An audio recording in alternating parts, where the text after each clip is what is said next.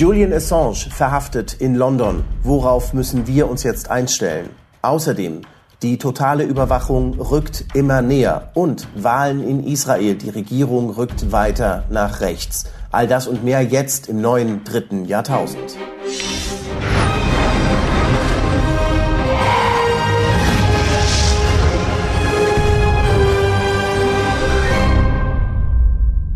Willkommen zurück im dritten Jahrtausend. Ich freue mich, dass ihr alle wieder mit dabei seid in unserer Sendung und wir legen auch gleich los. Wir haben ihn wieder mit dabei, den wunderbaren Dirk Pohlmann.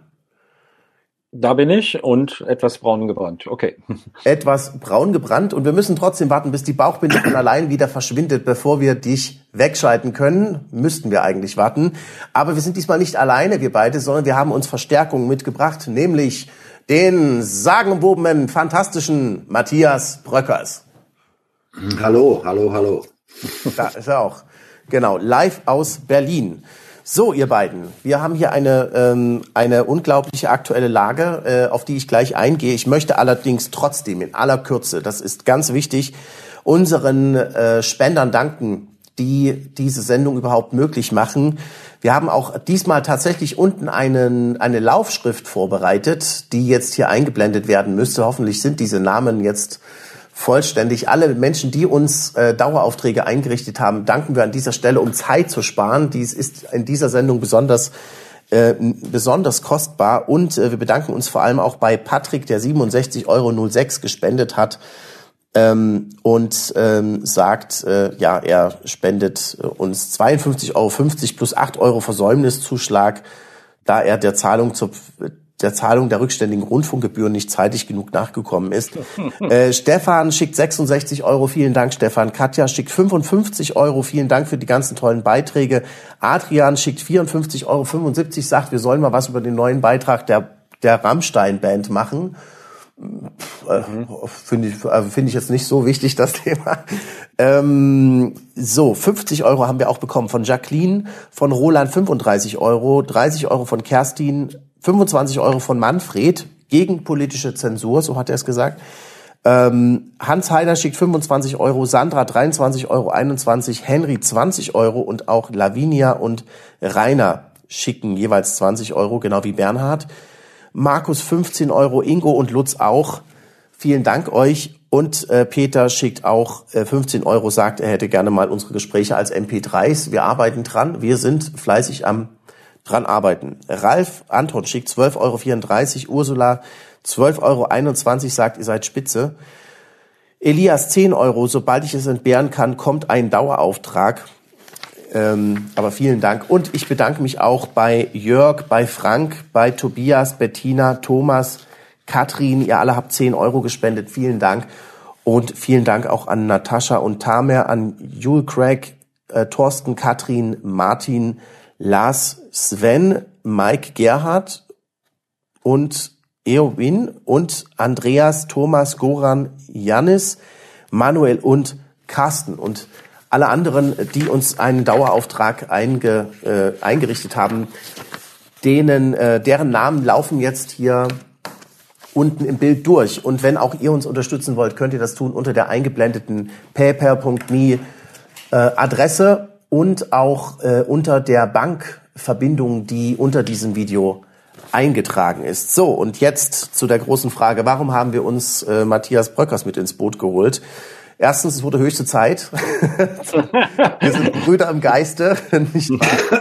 Und ähm, ja, und es gibt einen äh, traurigen Anlass, der uns alle gleichermaßen betroffen macht. Ähm, sehen wir mal hier. Ähm, diese Bilder sind vor zum Zeitpunkt der Aufnahme wenigen Minuten hier um die Welt gegangen. Können wir vielleicht mal auf meinen Bildschirm gehen. Hier sehen wir, wie Julian Assange von der britischen Polizei weggetragen wird aus der Botschaft von Ecuador in London. Bilder, die gerade erst gekommen sind. Ich, man ist ja eigentlich auch wirklich schockiert, muss man sagen, wie, wie alt er geworden ist. Ja, Sie transportieren ihn offensichtlich gegen seinen Willen ab. Er ist getragen worden äh, von sechs Polizisten Kopf voran aus der Wohnung. Also die haben ihn waagerecht rausgetragen. Ja, wir können ja mal vielleicht wieder alle drei zeigen jetzt. So, das ist natürlich ein äh, harter Schlag, sag ich mal. Ich meine, gut, nach sieben Jahren ist irgendwann musste mal etwas geschehen. Äh, jetzt ist es geschehen. Äh, wie ist äh, ja, wie ist eure Reaktion darauf? Matthias, fangen wir doch vielleicht mal bei dir an. Naja, äh, man hat es ja in den letzten Tagen, Wochen, äh, die Gefahr, dass das passiert, äh, lag ja schon in der Luft. Ähm, die ecuadorianische Regierung, es ist ja jetzt eine andere als diejenige, die damals ihm das Asyl gewährt hat, ja. hat schon des Öfteren vorher signalisiert, dass sie den Assange gerne äh, loswerden würden. Und jetzt hat das äh, offenbar äh, funktioniert. Und äh, das Einzige, was gegen ihn vorliegt in England, äh, ist ein Verstoß gegen Bewährungsauflagen. Äh, und äh, das wird jetzt wohl auch verhandelt werden. Und gleichzeitig gibt es ein Auslieferungsbegehren oder Antrag der USA. Und das ist die große Gefahr, die jetzt im Raum steht, weil wir wissen ja, wie in Amerika, in den USA mit Leuten wie Chelsea Manning äh, umgegangen worden ist. Und äh, etwas Ähnliches äh, würde Assange auch blühen, wenn er jetzt äh, ausgeliefert Also da muss in meinen Augen jetzt wirklich äh, Widerstand äh, ja, stattfinden und man muss protestieren dagegen, dass jemand, weil er gegen Bewährungsauflagen in England verstoßen hat, an die USA ausgeliefert wird. Die werfen ihm Spionage vor. Äh, er ist australischer Staatsbürger.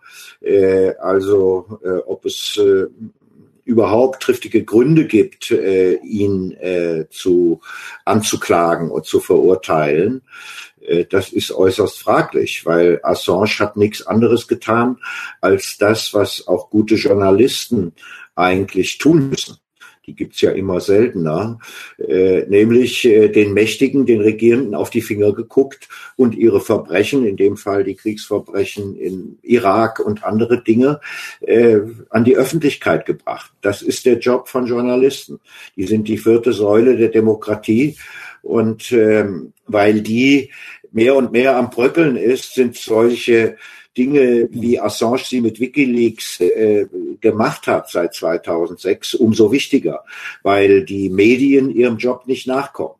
Und äh, im Falle Assange sind sie ja zum Teil, also Guardian und äh, New York Times und so weiter, haben ja sogar mit ihm Sie haben vorgegeben, mit ihm zusammenzuarbeiten und die äh, Publikationen von E-Mails und auch von äh, diplomatischer Post und so weiter äh, zu äh, betreuen und zu publizieren. Das ist nie passiert so richtig.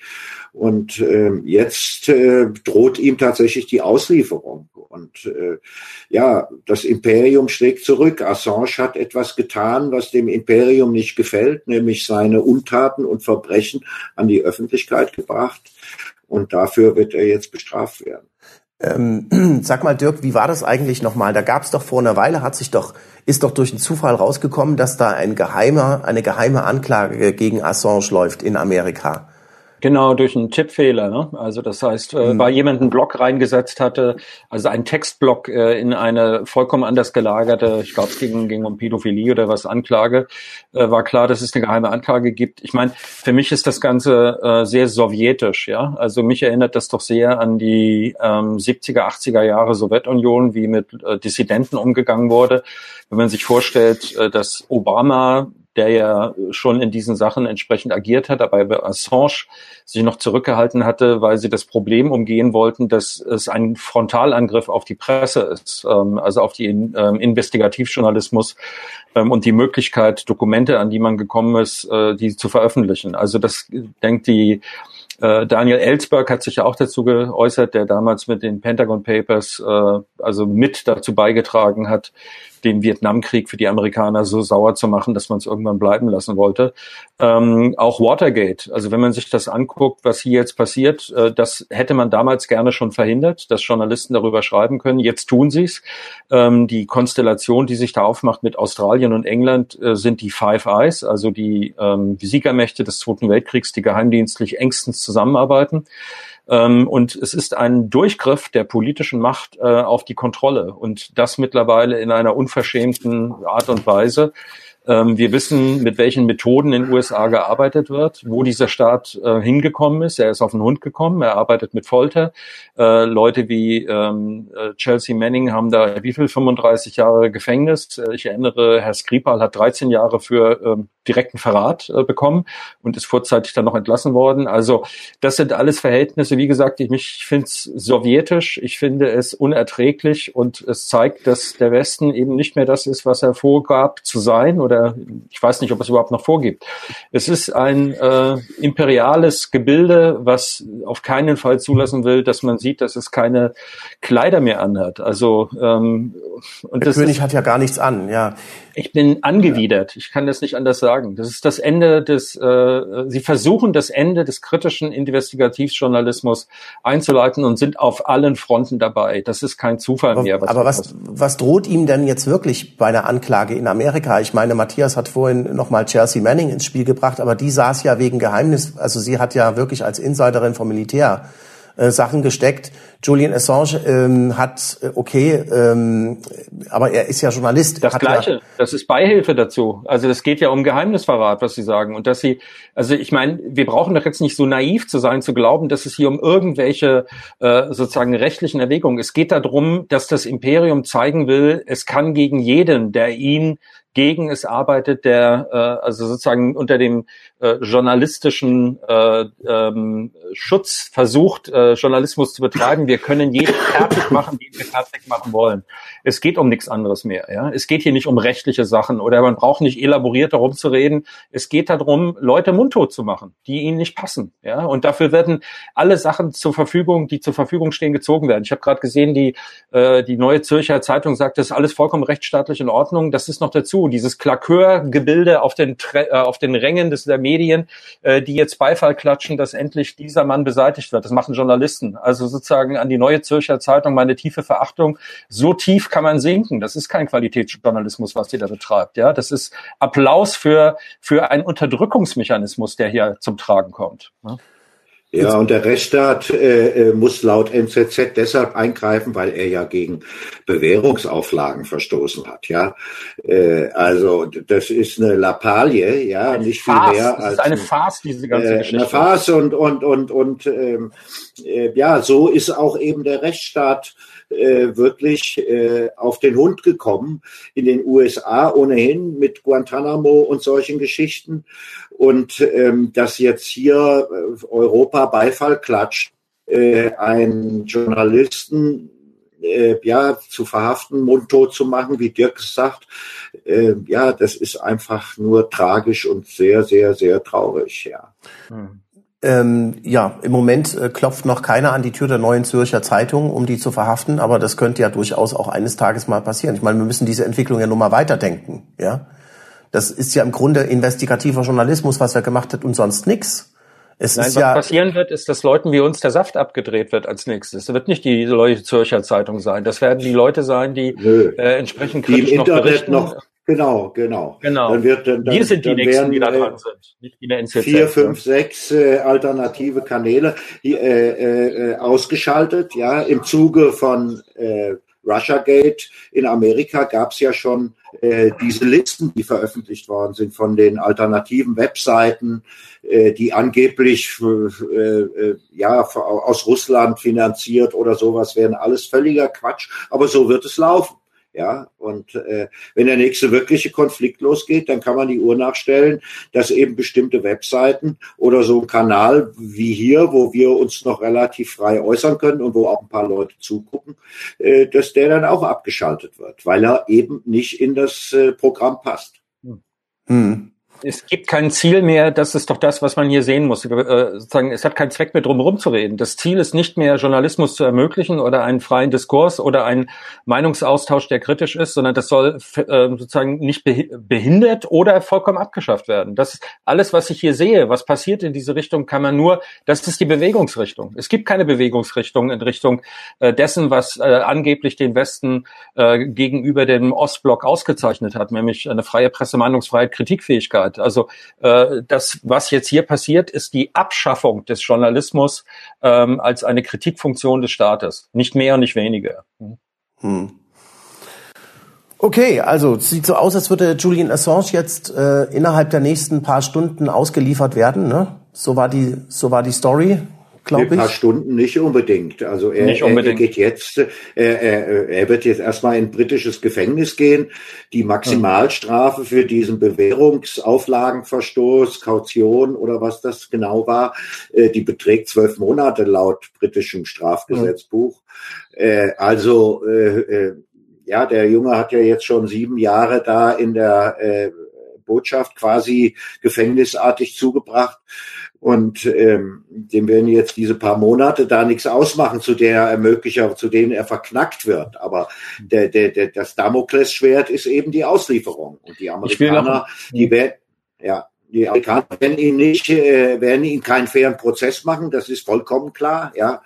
Ähm, so wie sie auch Snowden keinen fairen Prozess machen werden oder würden, wenn er zurückkehrte aus seinem Exil, weil ähm, das Imperium, die Macht hat kein Interesse daran, dass ihnen Journalisten auf die Finger schauen.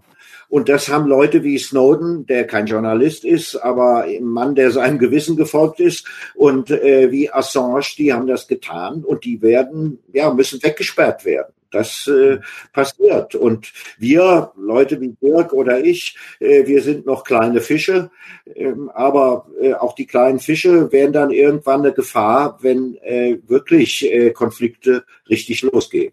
Ja. Hm. Ich will noch mal kurz daran erinnern, zu der Farce gehört ja, dass äh, der äh, Mike Pence äh, in, äh, in äh, Ecuador war und angeboten hatte, äh, Kredite ähm, sind möglich für Ecuador, wenn eben äh, Julian Assange ausgeliefert wird.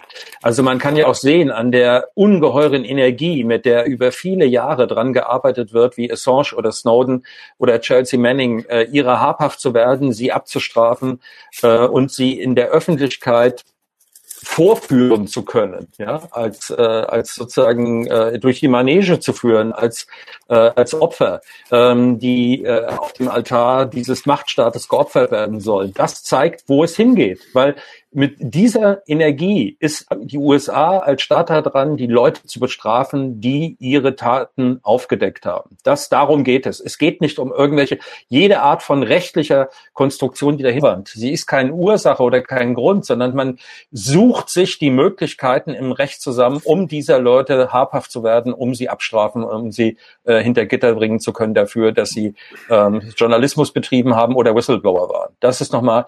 Es ist. Es hat mit Demokratie eben nichts mehr zu tun. Es ist, ich habe auch keine Lust mehr, das anders zu bezeichnen.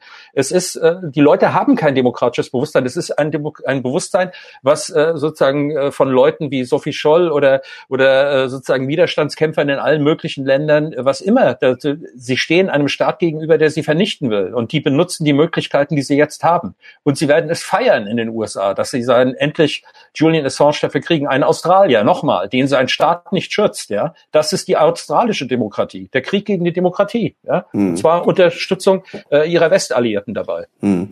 Bin jetzt auch mal gespannt, was die australische Regierung dazu sagt. Es muss ja jetzt irgendwie auch mal ein Statement von den Australiern kommen, dass jetzt ein australischer Staatsbürger nach Amerika verschleppt wird. Ne? Also haben die, wisst ihr da irgend, wisst ihr da irgendwas dazu, ob die Australier vorher schon mal was dazu gesagt haben? Nein, das hatte ja John Pilger, also der, äh, der sich deutlich geäußert hat, also sozusagen großer Kollege, amerikanischer Dokumentarfilmer, äh, der sich mehrfach dazu geäußert, dass Australien einfach schweigt und dazu nichts von sich gibt. Mhm, es ist ja.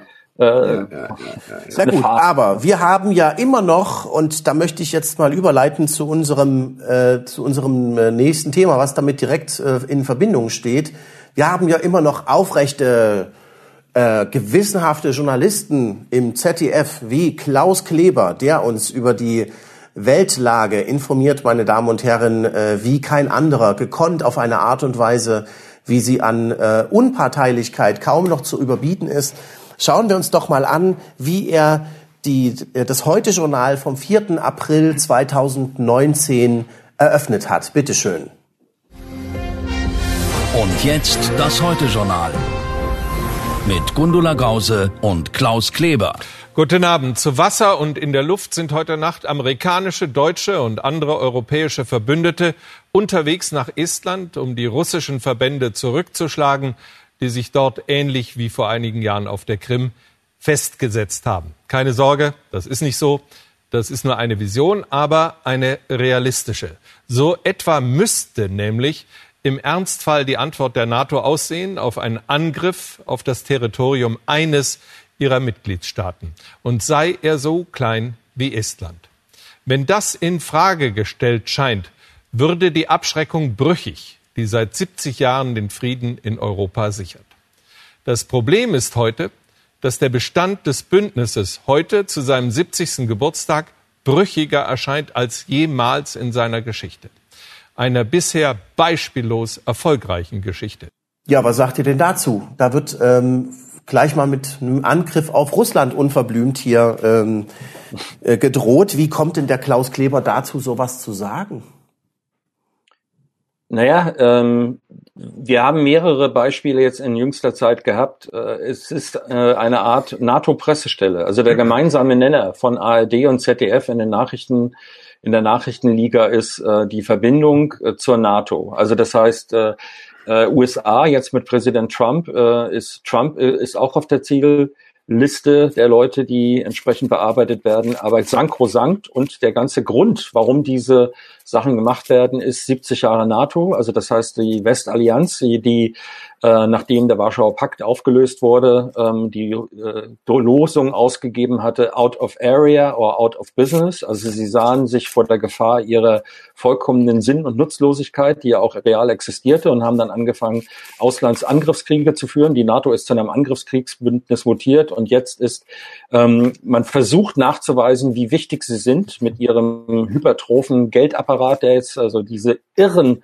irren äh, Rüstungsausgaben, die da getätigt werden. Und Kleber ist eben jetzt einfach dazu da, ein bisschen Angst zu machen. Also äh, Kindertheater, den Wuhu-Teufel äh, oder den Alligator, der äh, in der kleinen Glotzkasten, äh, Glotzkasten jetzt auf den also äh, in die äh, in die Manege springt und sagt alles ganz gefährlich. Äh, Russland ist da, äh, der Russland will uns angreifen und äh, das so sehe das aus. Ihr müsst jetzt ein bisschen Angst haben und dann kommen wir auch mit zwei Prozent Bruttoinlandsprodukt, äh, also mit einem 70 Milliarden ähm, Euro äh, Verteidigungshaushalt um die Ecke. Das ist der Zweck davon. Ich sehe keinen anderen. Ja. Ähm, es ist unglaublich, ja. es ist unterirdisch. Auch das, ich sehe nur noch unterirdisch. Also das ist alles Verhältnisse, von denen ich vor fünf Jahren noch gedacht hätte, dass sie nie einreißen könnten. Aber es ist alles möglich mittlerweile. Nach unten offen. Ja. Matthias? Ja, vor allen Dingen, äh, äh das ZDF ist ja ein öffentlich-rechtlicher Sender, ja, und wir wissen ja, vom Prinzip her ähm, ist das, äh, äh, ja, ist die so öffentlich-rechtliche Struktur ja gut gemeint gewesen mal und auch wunderbar. Man soll also objektiv, möglichst unparteiisch, umfassend und so weiter die den mündigen Bürger äh, berichten, damit er in demokratischen Wahlen sein Urteil abgeben kann. Also diese ganze Auftrag der öffentlich-rechtlichen Medien, der auf dem Papier steht, der wird ja schon lange nicht mehr erfüllt eigentlich. Und wenn man Gestalten wie Herrn Kleber sieht mit solchen ja Ansagen Orson Welles Style ja so ein Orson Welles für Arme äh, äh, ja es ist jetzt Krieg es ist jetzt Krieg äh, dann, dann ja, ist es erschreckend, wenn das in, auf irgendeinem äh, Propagandakanal für Waffenhersteller oder irgendein Privatsender gelaufen wäre, dann hätte man sagen können, na ja gut, der Kerl macht halt sein Business. Aber äh, im öffentlich-rechtlichen Fernsehen solche, ja, Hetze und Propaganda zu betreiben und dann noch äh, blöd zu grinsen und sagen, ja, ja, keine Sorge, kleiner Scherz, der Ivan kommt ja gar nicht. Das ist wirklich ekelhaft. Und Na, also Matthias, das ist doch jetzt total unfair, dass du dem ZDF sowas vorwirfst. Guck mal, die holen ja zum Teil hier auch richtig kritische Stimmen rein hier. Äh, zum Beispiel den Generalleutnant Hodges AD, Ben Hodges äh, vom äh, European Command und Africom, ähm, über die äh, Beteiligung von Deutschland ähm, bei der NATO, äh, Trumps NATO-Politik und so weiter.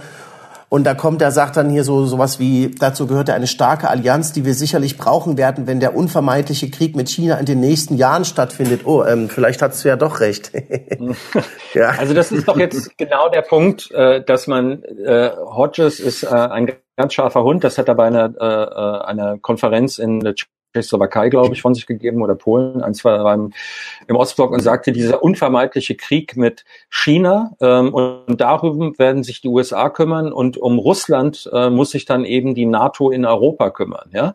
Und diese diese ähm, strategische Aufteilung, also das heißt, äh, die Aggression in Europa ähm, gegen Russland muss aus Europa kommen, damit die Amerikaner den Rücken frei haben, um die Aggression gegen China im Pazifik ähm, entsprechend vortragen zu können, um ihr Imperium bereitzuhalten. Und das hat Elmar Thewissen, hat das einfach durchgewunken, dieses Statement im ZDF und macht da auch aus demselben Zweck, er macht einen Bericht über die NATO, 70 Jahre NATO, äh, wie die neue NATO-Strategie aussehen soll und ähm, ist dann eben entsprechend aktiv, um die Vorstellung der NATO über das ZDF an die Bevölkerung durchzutragen. Es ist eine NATO-Pressestelle heute und heute Journal.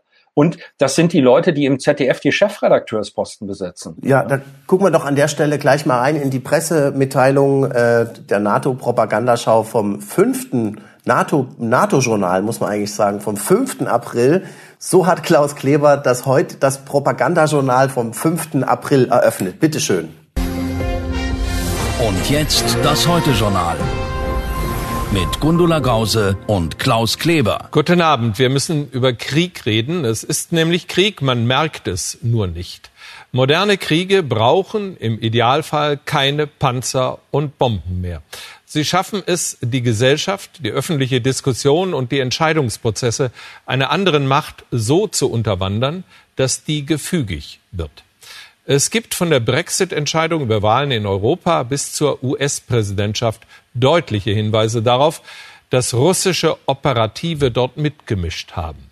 Und jetzt belegen Recherchen des ZDF, des Spiegel, der BBC und anderer, wie Einflussversuche aus Moskau in Deutschland ansetzen konzentriert auf und angefacht vom Aufstieg der AfD. Einflussversuche aus Moskau in Deutschland. Der Spiegel hat ja auch getitelt äh, Putins Puppen. Ja, ein, ein sehr schöner, ähm, ein, ein, sehr schöner Titel. Wo ist er denn hier? Mal gucken, ob ich den hier finde. Ähm, Putins Puppen. Ja, das ist doch eine reale Gefahr, Leute. Das kann man doch nicht verschweigen. Naja, äh, es ist wirklich, das ist ja eine völlig lachhafte Story, äh, die da den Spiegeltitel abgibt, äh, ohne, äh, ja, ohne wirklich Knochen dran, ja. Ähm, es ist äh, jetzt auch so ein bisschen der Versuch, man sieht es so richtig, wie Watergate, was, was in Amerika gerade äh, geplatzt ist, also nicht mehr so richtig funktioniert nach dem Müller-Report, äh, äh, das jetzt hier auf Europa, und die sind ja hier demnächst Europawahlen und, und so weiter, hier auf Europa zu übertragen. Und jetzt ähm, so ein, eine, äh, ein Horrormärchen aufzuziehen, wie die Russen hier die AfD äh, instrumentalisieren. Die Geschichte, die dann da ausgebreitet wird auf vielen, vielen Seiten, ähm, die ist denn, dass irgendein jungscher äh, AfD-Junge, äh, der mal da die Jugendorganisation oder so geleitet hat, dass der in Moskau oder in Russland vorstellig wurde und sagt, ja, er braucht Geld und er braucht Unterstützung und wieder nach Haus geschickt wurde. Die Russen haben überhaupt nichts gemacht und das wird hier als große Geschichte aufgezogen. Ähm, äh, schön wäre es gewesen, wenn man diese Geschichte über diesen jungen AfDler, der sich da bei, bei Putin irgendwie lieb Kind macht, wenn man die konterkariert hätte mit Geschichten wie unsere jungen deutschen Politiker über die Atlantikbrücke äh, ähm, ja, einfliegen und dort dann nicht nur Geld kriegen und geschult werden, sondern dann auch richtig nach oben gepusht werden über diese Verbindung. Das hätte man schön dagegen stellen können. Ähm, tatsächlich ist es halt ja äh, eine eine äh, ein plumper Versuch, äh, des Relotius-Mediums Spiegel äh, uns mit, mit einer dollen Geschichte, an der gar nichts dran ist, hier den Einfluss Russlands auf unsere Demokratie. Sie haben ihn schon hier, so wie, wie, wie Kleber das da auch sagt, ja, russische Operative haben in den Wahlen der USA mitgemischt. Das ist alles der totale Bullshit. Und ähm, jetzt wird versucht, dieselbe Story äh, äh, hier auf, auf, auf Deutschland äh, rüber oder auf Europa, dass also hier Putin ja auch immer nur mit den Rechten zu tun hat und so weiter und so weiter und äh, die Demokratie hier unterwandert. Ja, so wird es halt gemacht. Ähm, und da Journalisten nichts zu befürchten haben, wenn sie äh, dem Imperium oder den Mächtigen nach dem Mund reden, geht auch dieser Quatsch äh, ja ungestraft durch. Das hat aber mit Journalismus eigentlich gar nichts mehr zu tun. Und Herr Kleber, der da ein Heidengeld dafür kriegt, dass er da diese Nachrichten äh, ansagt, ähm, der äh, ist tatsächlich nichts anderes als im, im Dritten Reich nannte man diese Journalisten in Anführungsstrichen PK, ja, Propagandakompanie, ja, die waren halt abgestellt, die mussten nicht an die Front, aber hatten eben auch eine Front, nämlich die Nachrichtenfront und die wird von einem Typen wie Kleber bedient. Die, die Nachrichten, die Nachrichtenfront. Ähm, gut, aber äh, in, in Amerika ist ja eigentlich noch eine Runde schlimmer. Wir können uns ja hier glücklich schätzen, dass wir hier noch kein noch kein Russia Gate haben, ja, Rus, äh, Russian äh, Wird doch gerade behauptet, dass wir es hätten. Ich meine, die setzen, der, der Spiegel setzt zwölf Journalisten an diese äh, Nicht-Story dran und pumpt die auf und packt sie aufs Cover. Das ist Russiagate. Also Russiagate ist jetzt nachgewiesen, dass nichts dran war. Äh, zwei Jahre Fake News im Dauerdurchschleifmodus in den Nachrichten. Äh, es bleibt nichts übrig und die Konsequenz ist, man sagt, äh, naja, der Mulle, äh, der hat halt nichts gefunden, aber eigentlich haben wir recht gehabt, weil wir haben zwei Jahre das behauptet und jetzt schwappt das hier rüber. Also das heißt, die ganzen Dinge, die wir beobachten können, welche Themen hochgezogen werden, und da gehört ja auch Skripal dazu, ja, da gehört äh, MH17 dazu, da hören äh, diese angeblichen Wahlbeeinflussungen. Hinterher hört man immer, nein, da gab es aber gar nichts. Und äh, es gibt alle möglichen Arten von äh, angeblichen Cyberkrieg, äh, der geführt wird. Also es wird ständig davon geredet. Ich kann nur noch sehen, dass es dem Zweck dient, eben diese NATO-Ausgaben entsprechend bereitzustellen und tatsächlich kriegerische ähm, Aktivitäten zu entfalten. Ähm, Ukraine ist hervorragend geeignet dafür, um den beginnenden Prozess oder den bereits im Fortschreiten beginnenden Prozess des Zerbröckelns des amerikanischen Imperiums ähm, abzustützen, aufzuhalten, also irgendwie ein bisschen Stahlträger und ein bisschen äh, Klebstoff äh, und Beton wieder darüber zu schmieren, dass das noch ein bisschen länger hält. Man sieht es auch daran, dass in, ich sage immer, das Wichtigste ist nicht, also äh, Spiegel kann man eh vergessen, als Info kann man nur noch lesen als äh, äh, Informationslage zur Feindlage, wenn man so will. Äh, aber diese amerikanischen Politikzeitschriften wie äh, vom Council of Foreign Relations zum Beispiel, hat jetzt Kagan, hatten gerade einen neuen rausgebracht über die neue Rolle Deutschlands, mhm. ja, mhm. wo man sehen kann, wo es eigentlich drum geht. Also wo man dann es ist ganz interessant, diesen Blickwinkel mal darauf zu setzen, dass denn Kagan schreibt da drin tatsächlich dieser berühmte Zitat von Ismay, äh, die NATO ist gegründet worden, um die Amerikaner drin zu halten, die Sowjets draußen und die Deutschen unten. Und das schreibt er drin, sagt er, ja, das haben wir, äh, ist sozusagen der Anteil äh, mit den Sowjets ist vielleicht ein bisschen äh, hochgehängt worden und wir haben nicht genug darüber geredet, dass es auch darum ging, Deutschland unten zu halten. Also der, der, äh, was hier betrieben wird, man müsste von verschiedenen Seiten sich das mal angucken, warum das passiert. Und eine der Gründe ist, dass eben diese Verbindung Deutschland-Russland auf jeden Fall unterbrochen werden muss und dafür ist ein Krieg zielführend. Und diese Leute arbeiten daran mit. Ja, das heißt, was Kleber dort macht, ist nicht Journalismus, sondern das ist, wie Matthias Bröckers gesagt hat, Propagandakompanie. Es sind kriegsvorbereitende journalistische Tätigkeiten. Ja, ich finde es, also der, Effekt wird auch sein, ähnlich wie in den USA, dass die Glaubwürdigkeit der Medien darunter immens leidet. Also die Zahlen in den USA sind ja noch nie so schlecht gewesen für die Glaubwürdigkeit von Medien wie jetzt. Und da kommen die mit diesen Arbeiten hin. Aber es interessiert nicht, weil Herr Kleber verdient 320.000 im Jahr und äh, Herr Thewissen verdient irgendwie etwas über 200.000. Ihre Karriere fußt darauf, dass sie solche Sachen von sich geben. Während, wenn man etwas Kritisches berichtet, man aussortiert wird, ganz schnell.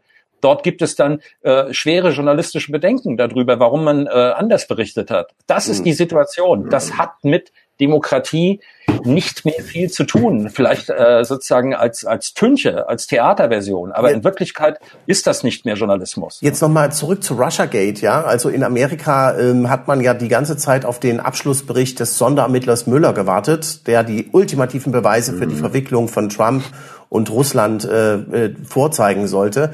Dann kam der, es kam nichts, aber im Vorfeld, noch bevor der kam, die ganze Zeit gab es eine unglaubliche Vorverurteilung in den amerikanischen Medien und es hat sich jemand die Mühe gemacht, mal ein zwei Minuten zwanzig ähm, Special, das Best-of der äh, lügenden Massenmedien mal zusammenzuschreiben, immer wieder mit derselben, zusammenzuschneiden, immer wieder mit derselben Formulierung, the walls are closing in on Trump. Also wie sagt man das? Die, die Einschläge rücken näher oder die Wände rücken immer näher an. Wände rücken zusammen. Das Ende der Ära Trump steht unmittelbar bevor. Genau. Das haben sie Mal zwei ganz Jahre jeden Tag erzählt. Wir gucken jetzt hier mal ganz kurz rein. Nicht die ganzen zwei Minuten zwanzig, aber nur mal kurz äh, und wir verlinken das Video auch. Bitteschön.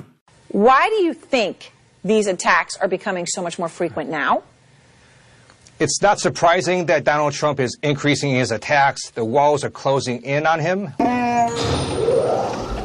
The walls are Don't just stand there, try and brace it with something. feels like the walls are closing in on the White House. It feels as if the walls are closing in here. I think the walls of, of justice are closing in on President Trump. increasingly desperate, feeling like the walls are closing in. The president clearly feels all the walls closing in on him in terms of the Russia investigation. The walls are closing in. I, I think at this point the walls are spinning. It does feel like the walls are closing in, but I think that the administration at this point can start to see the walls closing in. He feels the walls closing in on him. Everybody he talks to says the walls are closing in. This is another potential wall closing in. This president is feeling the walls are closing in. The walls, meanwhile, are closing in on the president of the United States. I think he's feeling the Russia investigation. I think he's feeling the wheels, the, the, the walls closing in on him. Tja, the walls are closing in. Äh, und Ja.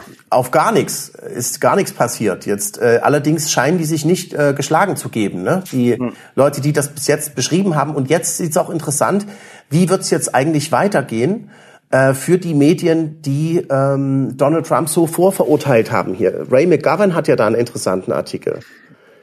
Auch Naja, äh, äh, erstmal ist es ja schon mal interessant hier, was man gerade in dem Video gesehen hat, äh, ja, wie diese Leute wirklich lügen, ohne rot zu werden, und zwar in der Dauerschleife. Das sind ja lauter äh, Ausschnitte aus den letzten zwei Jahren. Jetzt ist es, jetzt kommt und jetzt kommt das und jetzt kommt das und jetzt kommt und und und jetzt kam dieser vier Seiten Bericht äh, Zusammenfassung des Justizministers und da hieß auch wieder, uh, dann war da nichts. Jetzt wird gesagt, ja, in dem gesamten Bericht, da wird aber noch die Smoking Gun zu finden sein. Die, der kommt jetzt demnächst und man kann ziemlich sicher sein, dass da eben keine Smoking Gun drin ist.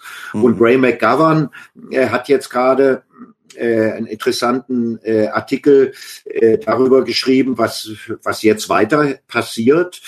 Ähm, und äh, wie jetzt eigentlich nach Russiagate, was geplatzt ist, äh, wie er es nennt, Deep State Gate folgt. Äh, und äh, Deep State Gate äh, bedeutet, dass jetzt die Trump-Regierung äh, gegen diejenigen vorgeht, die ähm, äh, diese ganze zwei Jahres Hexenjagd veranstaltet haben. Das waren nämlich nicht nur Journalisten, die können ja im Prinzip tun, was sie wollen und lügen, wie sie wollen, sondern das waren FBI-Leute, das waren Politiker, das waren Geheimdienstleute, äh, die zwei Jahre lang an dieser Story gestrickt haben, wo auch äh, Informationen weitergegeben wurden, nicht nur während des Wahlkampfs schon, sondern auch als Trump schon Präsident war. Also Staatsbeamte im Geheimdienst, beim FBI und äh, äh, in den äh, äh, Parteigremien und so weiter haben gegen den amtierenden Amtsinhaber gearbeitet und diese Fake-Story permanent gefüttert. Und jetzt sind eben äh, ähm, etliche Schriftsätze rausgegangen, gerade in den letzten Tagen äh, vom Geheimdienstuntersuchungsausschuss an das Justizministerium, genau diese Fälle äh, zu klären und die Leute zur Rechenschaft zu ziehen. Und äh, ich finde, dass, dass man muss kein Trump, äh, Fan von Trump sein, das bin ich nur wahrhaftig nicht. Aber ähm, jetzt eine ordentliche Untersuchung, wie hier letztlich ein Coup äh, ge gelaufen ist, in dem Polizei, Geheimdienste und Medien gegen einen amtierenden äh, Präsidenten gearbeitet haben. Das wäre im Sinne von Demokratie und Rechtsstaatlichkeit doch auch interessant, äh, das jetzt mal zu ermitteln, zu untersuchen und die Leute auch zur Rechenschaft zu ziehen. Weil Moment. das sind Bananenstaatsmethoden. So, äh, Dirk, Ja. bist du noch da? Dein Bild ist etwas eingefroren. Dirk, bist Dirk Geht's ist bei mir? jetzt, Ich bin da, ich höre dich gut, aber weg. ich habe Matthias nicht mehr gehört. Okay. Wenn Herbert zu hören war, gut. Ja, Matthias ist zu hören und wir sehen nur dich nicht mehr. Wahrscheinlich ist deine Verbindung gerade etwas schlecht. Aber wir machen jetzt mal, da bist du ja wieder, dein Bild, ich denke, das wird sich wieder einfangen. Da kommt dein Bild langsam wieder zurück. Hm. Kannst du denn Matthias hören, wenn er jetzt redet? Hallo Dirk, kannst du mich hören? Matthias. Nee, Nein, Dirk ist wieder nicht. eingefroren. Nein. Habe ich so das Gefühl gerade. Oh, Scheiße. Nein, er hört ihn nicht. Okay. So, ähm, tja, sieht aus, als hätten wir Dirk verloren. Das ist äh, sehr schade. Dirk, bitte komm zurück. wir, ähm, wir hoffen, es geht hier gut und es ist nichts passiert. Also, Matthias, zurück zu uns beiden. Du hast gesagt, ähm, im Grunde sieht es jetzt so aus, als würde Trump gegen den tiefen Staat zurückschlagen. Jetzt, ne? Ja, das ist ja, ja das, was... Naja, äh, wie gesagt, es fällt ja schwer, äh, den Trump irgendwie sympathisch zu finden. Also mir jedenfalls äh, und einen guten Präsidenten. Aber äh, zu erwarten ist, dass er sich jetzt gegen die Dinge, die zwei Jahre gegen ihn da vorgebracht wurden, unter falschen Voraussetzungen und auch illegal, dass er sich da jetzt wehrt und dass er äh, äh, da zurückschlägt, ja, versucht jetzt mit Mitteln der Justiz und Ermittlungen und Untersuchungsausschüssen äh, den Leuten, die ihn, die da an seinem Stuhl gesägt haben, äh, und zwar äh, mit nicht legalen Methoden. Er wurde ja abgehört und so. Äh, also, dass die Leute zur Rechenschaft gezogen werden. Und da muss man äh, sagen, da hat Trump durchaus Berechtigung dazu, das zu machen. Und selbst wenn es ihm jetzt nützt, muss man glaube ich, da so viel Rechtsstaatlichkeit walten lassen, dass das nicht geht, dass wirklich mit, wie ich eben schon gesagt habe, bananenrepublikanischen Methoden ein gewählter Präsident äh, abgesägt werden soll. Und das wird uns jetzt in, den, in der nächsten Zeit blühen. Und äh, ja, wir dürfen gespannt sein. Jetzt ähm, gibt ja hier diesen Devin Nunes, ähm, der, den du vorhin erwähnt hast, ja, der jetzt also ja, ja ähm, Schreiben rausschickt und sagt, das darf sich nicht wieder wiederholen in der die, der Missbrauch von von Intelligence für politische Zwecke. Diese Leute müssen für ihre Taten verantwortlich gemacht werden, um genau, zu verhindern, genau. dass es in der Zukunft ähm, wieder passiert. So, ja, gibt es dann irgendwie ein größeres, ein größeres Bild, das sich da ergibt? Warum? Also, wer ist eigentlich diese Gruppe hier in dem Artikel, den du ähm, mir gezeigt hattest äh, von ähm, Ray McGovern, McGovern, dann nennen sie das Mickey Matt und du hast auch auf deinem Blog hast du auch äh, geschrieben Welcome to Mickey Matt. ja, Kannst du uns äh, das mal erklären? Äh, ja, das ist äh, eine neue Abkürzung, die der äh, äh Ray McGovern eingeführt hat. Ähm, und äh, bekannt ist ja bis dato der Military Industrial Complex, der militärische industrielle Komplex, vor dem schon Eisenhower bei seiner Abschiedsrede gewarnt hat, ja, dass da immer mehr Geschäftsinteressen sozusagen die Politik unterwandern. Und McGovern, äh, der sich ja mit dem Deep State gut auskennt, der ist ein Ex-CIA, ja, 27 Jahre bei der CIA, äh, und ähm, der hat jetzt äh, die schöne Mickey-Met-Abkürzung geprägt, was bedeutet Military Industrial Congressional Intelligence Media Academia Think Tank Komplex. Also was da alles zusammenarbeitet. Und ich finde, ähm, an diesem, an dieser Russiagate-Nummer kann man das gut sehen. Wer da alles äh, mit dran gestrickt hat und mit dran gearbeitet hat, äh, dass das zwei Jahre lang so eine Fake News ständig jeden Tag frisch in den Medien bleiben konnte. Also das ist äh, ähm, schon relativ einmalig. Das gab's äh, damals äh, bei Watergate gab's das noch nicht. Da hat Nixon so ein paar äh, äh, Klempner losgeschickt, um Einbruch bei den Demokraten zu machen, äh, um zu gucken, ob die irgendwelche äh, Strategien äh, auf Lager haben, die ihm gefährlich werden können und so weiter. Ähm, Und heute arbeitet da nicht mehr irgendein so Trupp von Einbrechern mit Taschenlampe, sondern eben hier Mickey Matt Komplex. Also alle äh, 90 Prozent aller Medien machen mit, die FBI macht mit, CIA, NSA. Also die, die, die arbeiten alle mit. Das ist schon irgendwie ziemlich faszinierend. Und äh, ich glaube auch nicht, dass das vollkommen ans Licht kommt, aber dass Trump jetzt äh, da versucht, einige Leute zur Rechenschaft zu ziehen, davon kann man ausgehen. Ja. Okay, also das ist, äh, meinst du, die sind alle irgendwie Mitglied in so einer Sorority oder in so einem geheimen, so einem Nein. Club und haben sich Nein, das oder oder sind die oder wie läuft denn das? Ich meine, das ist ja schon das läuft doch auf so ja ja, das läuft auf so einer informellen Ebene doch nur. Es, es ist ja tatsächlich nicht so, äh, dass ein Klaus Kleber, den wir eben hatten, dass der jeden Tag sein Briefing von der NATO kriegt, sondern man muss es ihm gar nicht geben. Er weiß, was er zu machen hat und was er zu sagen hat. Und, und ähm, so läuft es hier bei diesen Dingen auch. Ja, dass 90 Prozent aller Medien diese Nummer äh, Trump ist irgendwie von Putin äh, gesponsert und geholfen auf den Thron gekommen, dass das 90 Prozent aller Medien ohne eigene Recherchen ständig wiederholen, äh, das äh, muss man eben gar nicht groß organisieren, weil in USA zumindest äh, gehören 90 Prozent aller Medien zu fünf oder sechs Konzernen. Also da gibt's keine Pressevielfalt in dem Sinne mehr. Und die einzige Stück an Vielfalt, was es vielleicht noch gibt, sind dann eben die zehn Prozent alternativen Webseiten im Netz. Wenn die abgeschaltet werden, ist ganz zappenduster. Hm. Ähm, okay, so gibt's denn einen, eine, eine große Richtung, in die das alles läuft? Also ist das das, was man so als Patriotismus bezeichnet? Wenn man äh, Kritik äußert an dem, wie es ist in Amerika, dann bist du eben kein Patriot. Oder wie kriegen Sie die Leute? Also ja, das wird. Wir haben es ja jetzt eben bei Assange besprochen, äh, äh, äh, wie wie sowas funktioniert.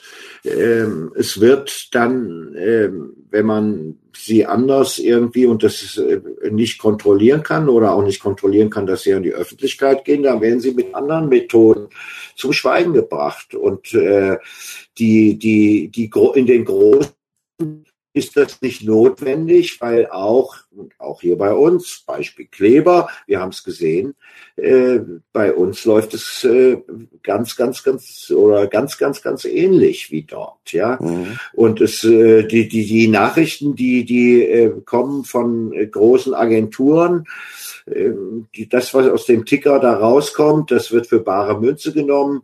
Der Journalist hat auch überhaupt keine Zeit, wirklich zu recherchieren, Breaking News, bla bla bla. Das muss alles schnell gehen. Und so kommt dieser ganze Quatsch zwei Jahre lang in die Wiederholungsschleifen und hat sich in den Köpfen festgesetzt. Und wir können jetzt davon ausgehen, dass im Zuge der Berichterstattung über Julian Assange eben genau das auch wieder passieren wird. Äh, jetzt werden wieder, ja, der hat ja die WikiLeaks, äh, WikiLeaks hat ja diese Mails von Hillary Clinton und von dem Demokratischen Nationalen Kongress, von dem Server, die wurden von WikiLeaks veröffentlicht. Der hat auch also Einfluss genommen auf die US-Wahl. Äh, diese ganzen Geschichten werden jetzt wieder äh, äh, erzählt werden.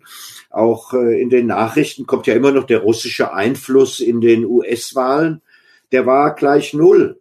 Das waren insgesamt, was da ermittelt wurde, 100.000 Euro für Facebook-Anzeigen, die von irgendwelchen Russen da unter falschem Namen geschaltet wurden. 100.000 lachhafte Euro. Insgesamt hat der gesamte Wahlkampf von Trump und Clinton 1,5 Milliarden gekostet. Die, siehst du, die Wahlkampfstrategen, die Wahlkampfstrategen in Amerika und überhaupt die ganzen Werbeagenturen, die können echt mal ein Praktikum im Kreml machen, oder? Wie man mit so Wenn man, wie man mit 100.000 Euro, ja. ja, man konnte sich diese Anzeigen, das war, das ist absolut lachhaft, das ist einfach lächerlich. Und jeder ordentliche Journalist, der das sich anschaut und untersucht, der, der, äh, der kann nach einer Stunde oder nach einer halben Stunde wird der sagen, okay, das ist kein Thema, das ist Bullshit.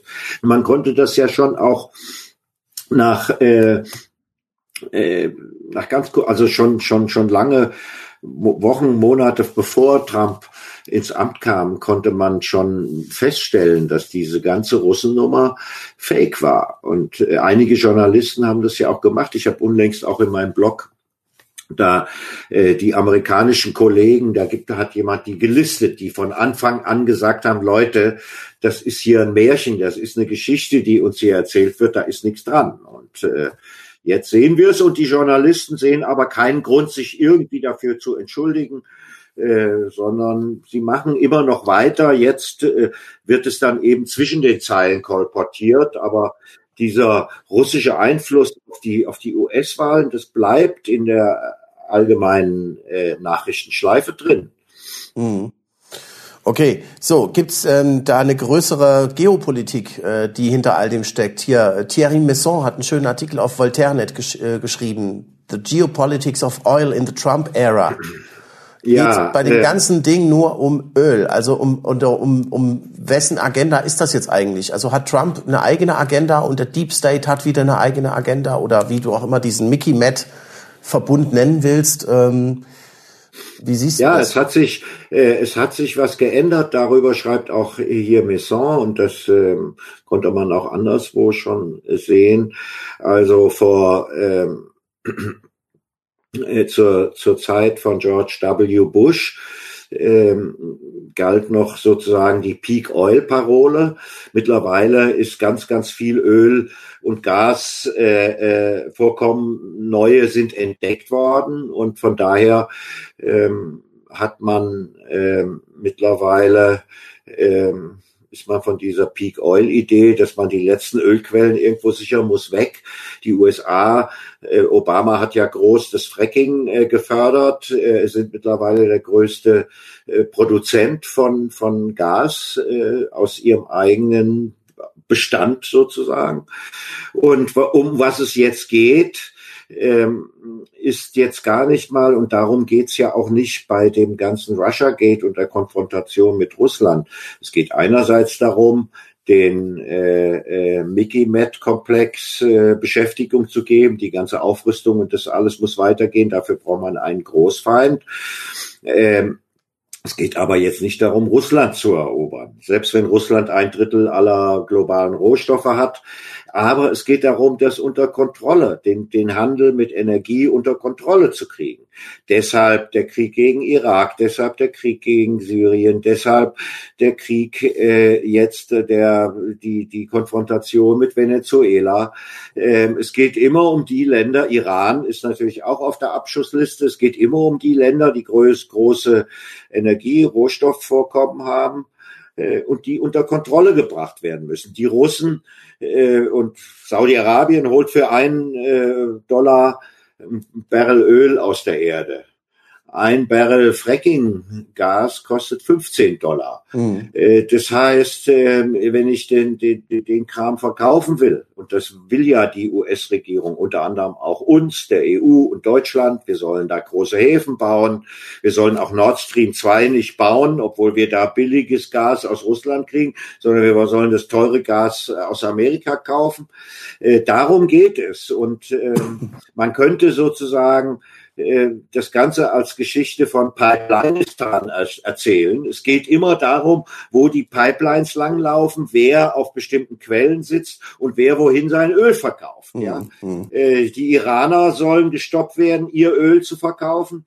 Äh, in Syrien gibt es auch große äh, Erdgas- und Erdölvorkommen. Die sollen verhindert werden, dass die Russen ihre Pipeline, die schon in der Türkei liegt, ans Mittelmeer verlängern und dann äh, ihren Stoff übers Mittelmeer an die Anrainer äh, zu, zu verkaufen. Wir sind hier in Mitteleuropa, Deutschland vor allem, auf Energie angewiesen. Und ähm, das unter Kontrolle zu kriegen, das Geschäft, darum geht's Amerika, darum geht's auch Trump. Trump ist ja auch ein Bestandteil der Elite. Es ist halt ein anderer Club als die, derjenige, der bisher regiert hat. Deshalb wird er da äh, bekämpft aus dem tiefen Staat. Aber andererseits ist er natürlich auch ein Agent von Big Oil und diesen großen Industrien, äh, die äh, für Amerika spielentscheidend sind. Und, du hast, äh, du hast vorhin ja, gesagt, bitte ähm, du hast vorhin gesagt, dass, ähm, die, äh, dass es die Amerikaner 15 Dollar kostet pro Barrel. Ähm, und dass sie deswegen versuchen müssen, das natürlich in, Amer in, in Europa an den Mann zu bringen, möglichst gewinnbringend, viel teurer als das russische Öl.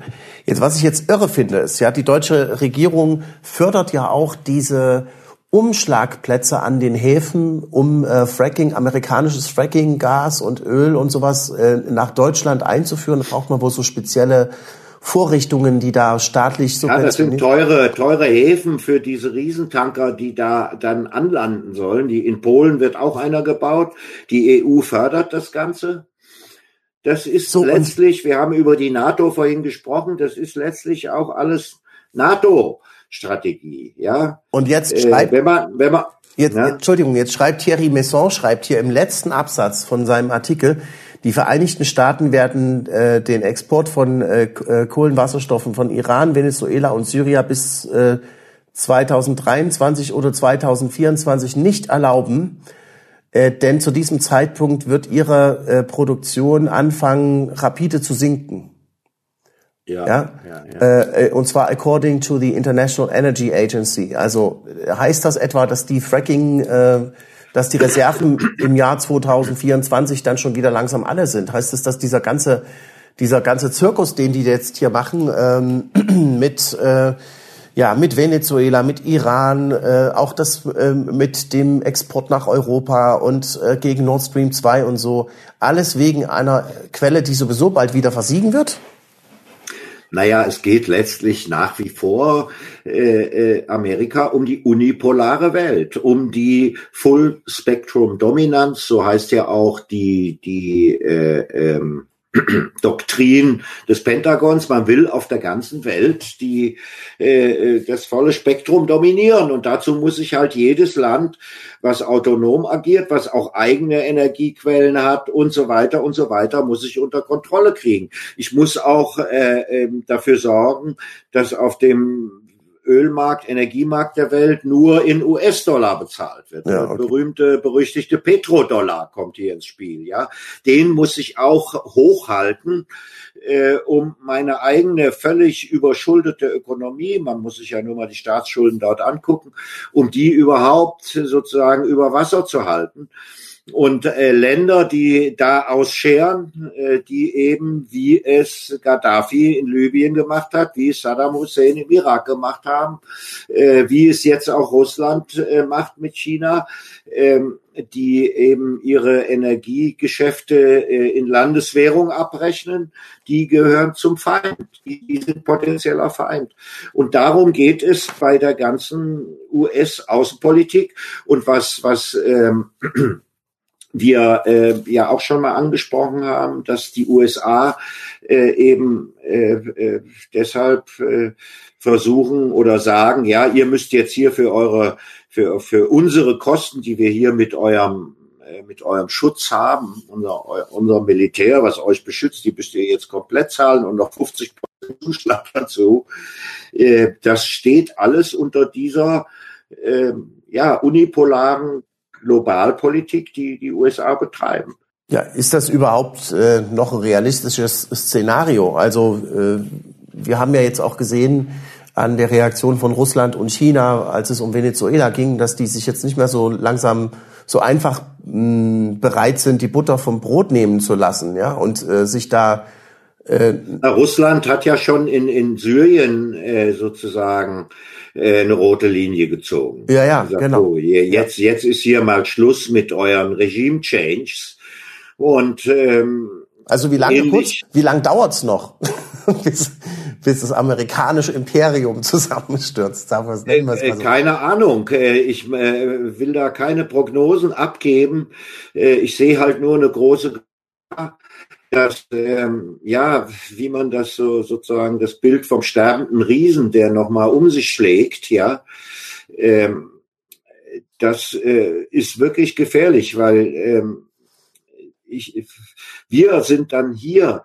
Also ein, ein großer Krieg, der stattfinden wird, der findet ja nicht, voraussichtlich nicht in Texas statt, sondern der wird hier in Mitteleuropa stattfinden vor unserer Haustür. Und zwar mit einer mächtigen Atommacht, nämlich mit Russland dann.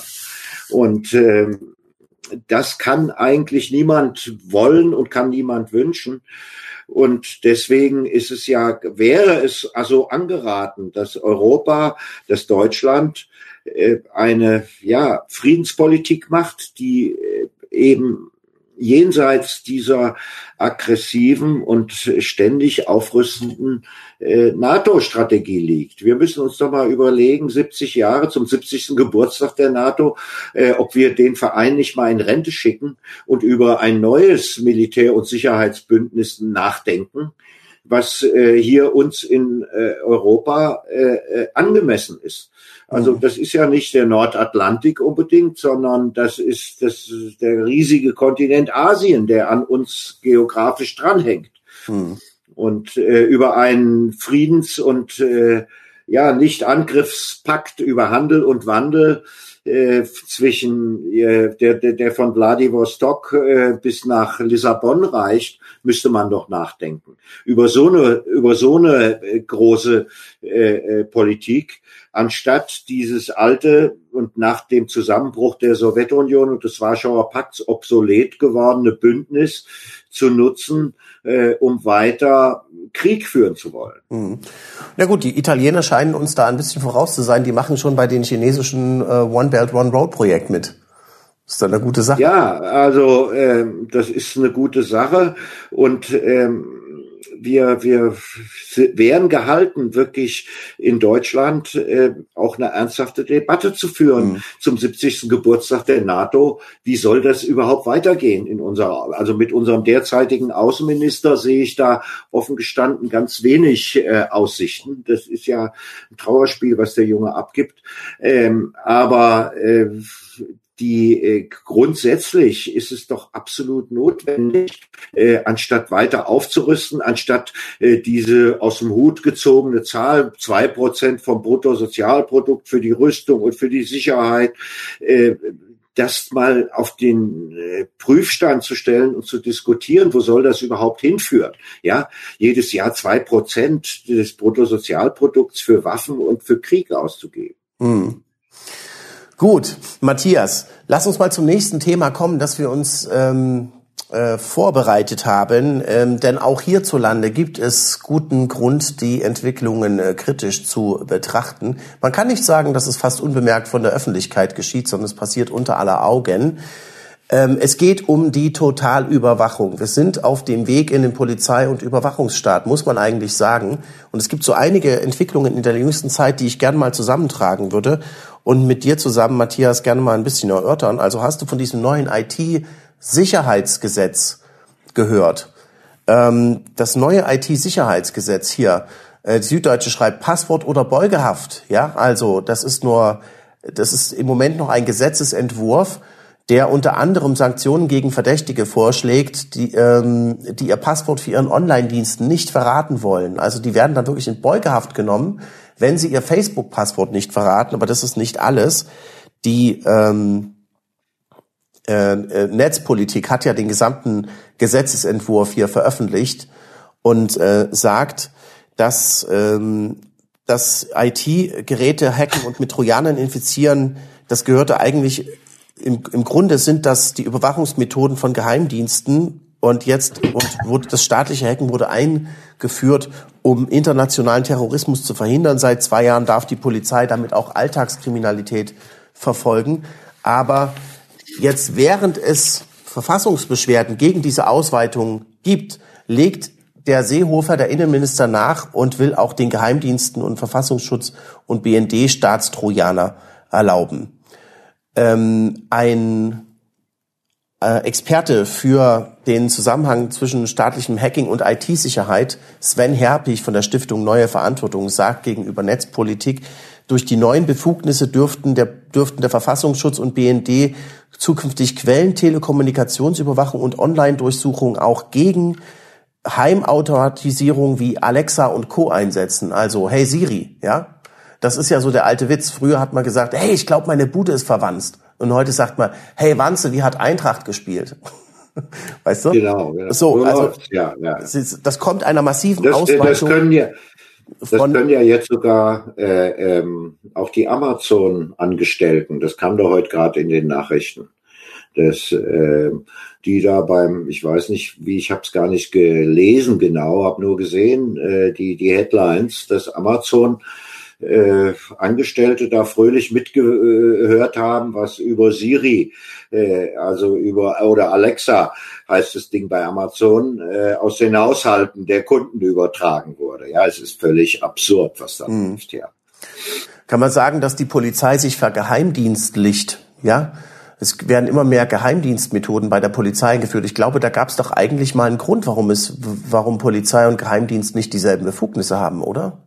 Da gab es mal einen Grund und es gab doch auch mal, ähm, ja, man kann sich ja kaum noch dran erinnern, ein Post- und Briefgeheimnis, ja, dass mhm. äh, äh, man seinem Freund oder wem auch immer schreiben konnte, was man wollte und dass diese Briefe auch nicht geöffnet würden. Deshalb waren die Postbeamten mal Beamte und im Namen des Staats unterwegs, ja, äh, weil es solche äh, Privacy, Privatheit, weil es solche Freiheit gab.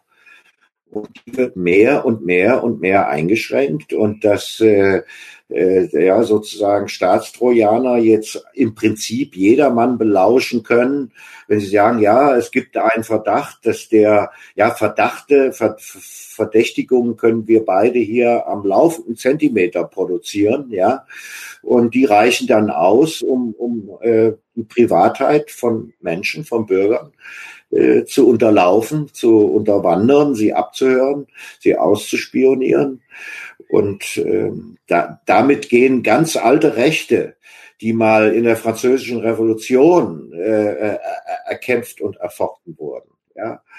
Äh, oder in Amerika, wo Privacy ja auch ein sehr hohes Gut ist, äh, wo ähm, äh, verhindert werden sollte per Gesetz, per Verfassung, dass äh, ja einfach in deine Wohnung, in dein Haus eingebrochen werden darf von den Behörden und geschaut werden darf, was du da machst und wem du da schreibst und was du überhaupt für einer bist. Das ging den Staat nichts an, solange du dich an die Gesetze gehalten hast. Und das wird mehr und mehr aufgeweicht und das sind äh, alles äh, keine Entwicklungen, die einem freiheitlichen, demokratischen Rechtsstaat äh, zu Gesicht stehen, sondern das sind Polizei- und Überwachungsstaatmethoden, äh, wie wir sie äh, aus der Vergangenheit kennen. Vorhin hat Dirk ja schon die, die Sowjetverhältnisse angesprochen, aber die waren vergleichsweise noch harmlos und selbst die Stasi war harmlos gegen das, was hier jetzt kommen soll. Ja, es gibt jetzt in Sachsen auch ein neues Polizeigesetz. Der sächsische Landtag hat das beschlossen.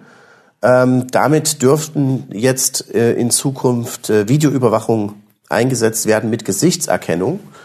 Ähm, es werden können Bewegungsprofile erstellt werden und äh, es können Internetdaten, also äh, Provider verpflichtet werden, Internetdaten rauszurücken und so weiter und so fort. Ähm, was jetzt interessant ist, dass die ähm, die Gesichtserkennung, die Videoüberwachung in Sachsen entlang der Grenzen zu Polen und Tschechien stattfindet, und zwar in einem 30 Kilometer Umkreis, hier steht's, 30 Kilometer Umkreis zu Polen und Tschechien an den Straßen. Und äh, in diesem Radius sind aber 50 Prozent der Fläche von Sachsen inbegriffen. Also hier unten sieht man mal die Karte hier. Also eigentlich fast 50, 50 Prozent. Ähm, Leipzig ist nicht dabei. Haha. aber, äh, wir haben, ja, aber wir haben die Grenze zu Sachsen-Anhalt, das ist viel schlimmer. nein, nein, alles, alles ist. Nee, aber ich meine, äh, muss, musst du dich mal überlegen, ja. Und es gibt ja auch in anderen ähm, Bundesländern Polizeigesetze. Da, da gibt es das bayerische Polizeigesetz, da gibt's in, im März in Brandenburg ähm, ist eigentlich, Brandenburg ist knapp am Staatstrojaner per Polizeigesetz vorbeigeschlittert auch. Vorbeigeschrammt, ja. ja. Ja. So, also ich meine, da sehen wir, da werden auch die Bandagen härter. Und was ich auch wirklich ähm, interessant finde in dem Zusammenhang, ähm, schöne neue Autowelt, ja, also äh, in Zukunft hat ja jetzt ähm, die EU-Kommission beschlossen, wird es äh, Autos geben, die immer größere Sicherheitssysteme ähm, haben. Das finde ich wirklich toll. Also ich will am liebsten ein Auto haben, in das ich mich reinsetze und sage, bring mich mal dort und dorthin und weck mich, wenn du da bist. Ähm, das ist alles super, aber ähm, was diese Autos natürlich beinhalten, ist, sie haben dann alle eine kleine SIM-Karte drin Und mit dieser SIM-Karte äh, kann man natürlich den Ort feststellen und nicht nur als der Besitzer des Autos kann man das feststellen, sondern man kann natürlich auch, wenn man eine Sicherheitsbehörde ist, äh, unter Umständen großes Interesse an solchen, am Zugang zu diesen Daten erhalten und tatsächlich enthalten diese ähm, diese Vorschläge der EU-Kommission jetzt auch Datenlogger, Datenloggeräte, die sozusagen Bewegungsprofile aufzeichnen, wer wo wann hinfährt. Ja, ähm, das ist natürlich eine Sache. Ich meine, weißt du, diese diese Mautgestelle, die da an der Autobahn stehen, ja, da hieß es ja auch am Anfang nur, ja, das wird ja nur eingesetzt, um zu gucken, ob die LKW auch wirklich alle brav bezahlt haben. Und es gab dann immer genau. mehr immer mehr Fälle, wo die Polizei einfach auf diese Daten zugegriffen hat, einfach weil es da war. So, jetzt überlegen wir ja. mal weiter. Jetzt ist das technisch bald möglich für jedes einzelne Auto, dass diesen, ich glaube ab 2022 ist es Pflicht, genau, ähm, äh, die haben dann alle diese, äh, diese Datenlogger. Und äh, so, meinst du, die Polizei wird darauf verzichten, sich Zugang zu diesen Daten zu verschaffen? Nee, natürlich nicht. Und äh, ja, wenn ich, wenn ich die technischen Möglichkeiten habe, dann will ich die nutzen. Und äh, ich habe unlängst mit einem IT-Menschen gesprochen, äh, der fährt nur noch Oldtimer. Weil, er, weil ihm die ganze Elektronik auch jetzt schon in den jetzigen Autos nicht mehr geheuer ist, ja. Und äh, wenn das jetzt noch sozusagen angeschlossen wird an die Überwachung und das, was vorher mit den Kameras da war, dass so ein Drittel von Sachsen da äh, äh, auch schon bestrahlt wird oder kontrolliert wird mit, mit Gesichtskameras, ja, das geht alles äh, in genau diese Richtung. Ja, hm. das uralte Freiheiten, ja, die vor 200 Jahren mal oder noch länger erkämpft worden sind, dass die nach und nach und nach zurückgefahren werden und zurückgenommen werden und dass die Bürger immer stärker kontrolliert werden und äh, überwacht werden und äh, dass deshalb auch eine Änderung des Systems oder gar eine Revolution äh, immer schwerer möglich wird. Ja. Also es wird dann alles so bleiben. Die, dieses neue System schreibt übrigens, ähm, also schreibt ein Magazin hier, dieses neue System wird erstmal mit einem vollen An-Ausschalter eingeführt werden, aber nur um die öffentliche Akzeptanz bei der Einführung zu begünstigen. Ähm, genau. Das heißt also, irgendwann wird der Schalter dann wohl abgeschaltet und dann gibt's nur noch dieses Sicherheitssystem. Und hast du mit? Ah. Ja. Ja, naja, so, so läuft es, ja.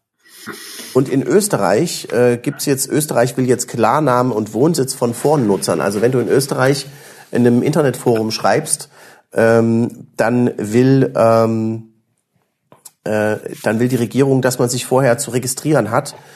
Und es sind alle, es sind eigentlich alle vor allem von der Nutzerregistrierungspflicht betroffen, die meisten Medien in Österreich, die über 50.000 Euro als an Presseförderung von der Regierung bekommen die müssen Nutzerdaten abfragen. Eigentlich, aber eigentlich muss er sagen, eigentlich keine schlechte Idee, ähm, dass die Leute sich auch so ein bisschen, ich meine, wir Journalisten, wir ich, müssen uns ja auch haftbar machen für das, was wir in die Welt setzen. Ich, äh, ja, das wollte ich, wollte ich gerade sagen. Also ähm, Anonymität äh, ist gut äh, und vielleicht auch wichtig, wenn, wenn man auf so einen Polizeistaat zuschlittert, wie wir ihn gerade hier schildern mit diesen ganzen äh, äh, Dingen. Auf der anderen Seite ähm, bin ich auch ein starker Vertreter, ähm, dass man zu dem steht, was man sagt. Ja, wir, wie gesagt, wir als Autoren und Journalisten, wir müssen das auch und ähm, ja, müssen dann auch den Shitstorm aushalten, der auf einen niederprasselt. Ähm, aber äh, ja, das ist ein zweischneidiges Ding. Ja, ähm, ich äh, möchte eigentlich auch, dass äh, die Leute, die jetzt, wenn ich irgendwo was publiziere, die meine Sachen kommentieren, dass die das unter ihrem Namen machen und dass die auch authentisch dazu stehen, was sie machen. Ja, dann kann man diskutieren. Das ist eigentlich die Grundvoraussetzung für einen öffentlichen Diskurs. Und ähm, was, was nicht geht, ist, dass anonyme äh, Trolle ähm, diskutieren, auch Scheindiskussionen anfangen und so weiter. Insofern bin ich da hin und her gerissen, was dieser äh, äh, Zwang zum Klarnamen bedeutet oder ob der nur wirklich schlecht ist. Okay, gut, aber es hilft natürlich auch, ähm, Leute weiter zu verfolgen im Netz. Also ich meine, ich sehe es genauso wie du. Ich finde auch, okay, also wenn ich im Forum, in dem Forum bin, ähm, ich muss auch irgendwie haftbar gemacht werden können für das, was ich. Also ich fände es jetzt irgendwie ungerecht. Ich finde es auch deshalb gerade ungerecht, weil es kommen auch immer wieder ähm, unfaire Kommentare von oder oder Drohungen oder sowas von anonymer Seite und man kommt den Leuten nicht bei, man kommt da nicht hin. Gut. Ja, ja, ja. ja. Okay, ähm, Matthias, eine andere Sache, die uns wirklich auch ähm, bewegt hat in dieser Zeit, ist gerade jetzt aktuell äh, die Wahl in Israel. Die Wahl in Israel, von der wir gehofft hatten, dass sie vielleicht äh, so ausgeht, dass ähm, die Palästinenser in äh, Zukunft ein ruhigeres Leben führen. So würde ich es eigentlich mal formulieren. Äh, wobei man ja sagen muss, die Parteien, die da angetreten sind, unterschieden sich ja eigentlich kaum in ihren ähm, in ihren äh, politischen Zielen. Jetzt hat Netanyahu wieder gewonnen. Ähm, wie sieht's aus? Was passiert da jetzt?